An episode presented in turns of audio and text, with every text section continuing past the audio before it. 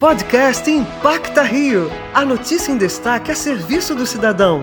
Com o jornalista Pedro Paulo Chagas.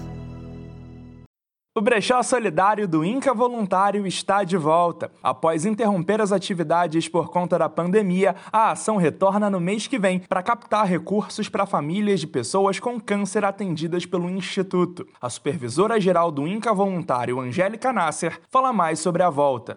Nós precisamos fechar o brechó dentro do instituto, para diminuir a circulação dentro do hospital e não colocar em risco né, tanto a saúde dos nossos voluntários quanto dos profissionais de saúde, principalmente dos pacientes. Aí nós pensamos para, em 2021, realizar um brechó solidário, roupas que nós recebemos de doação, trabalhando toda uma questão também de sustentabilidade, do quanto isso é importante, não só como uma captação de recursos financeiros para a gente, mas de utilização daquela roupa que para a gente já não está mais servindo naquele momento, mas para outras pessoas com certeza vão servir, né?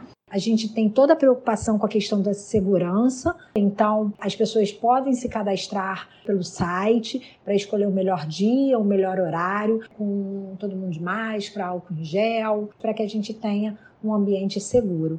O brechó acontecerá entre os dias 4 e 8 do mês que vem. O link para se cadastrar está disponível no Instagram, arroba sem acento. Para a Rádio Antena 1 Rio, Pedro Paulo Chagas.